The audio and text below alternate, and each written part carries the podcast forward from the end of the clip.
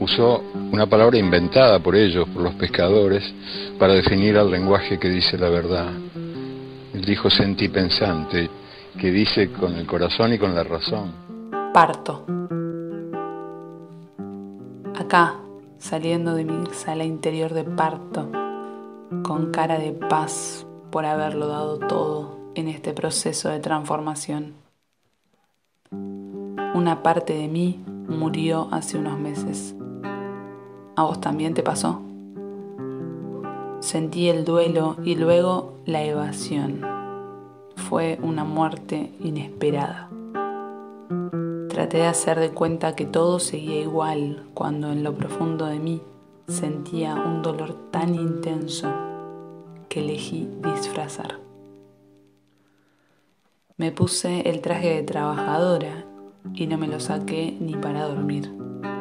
La cosa es que cada vez había menos trabajo. Qué ironía, ¿no? La frustración crecía y la depresión asomó sus narices. Por suerte, ya la conozco y no le di mucho espacio. Me puse las zapatillas una mañana, abandoné mi traje de trabajadora y me fui a caminar. Empecé a observar aquello que había muerto y de alguna forma a aceptarlo lentamente. La falta de trabajo se convirtió en una gran oportunidad de transformarme sin siquiera darme cuenta. Hasta este fin de que pude dejar ir esa parte de mis pensamientos que se aferraba a lo conocido, aceptando que el dolor no es más que el miedo a lo nuevo.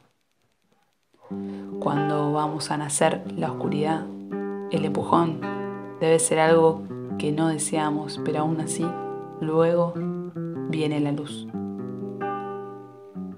Siento que hoy estoy naciendo a una nueva versión de mí misma, valorándome y haciéndome responsable con más conciencia de quién soy reconociendo el poder que poseo de transformarme en quien quiero ser.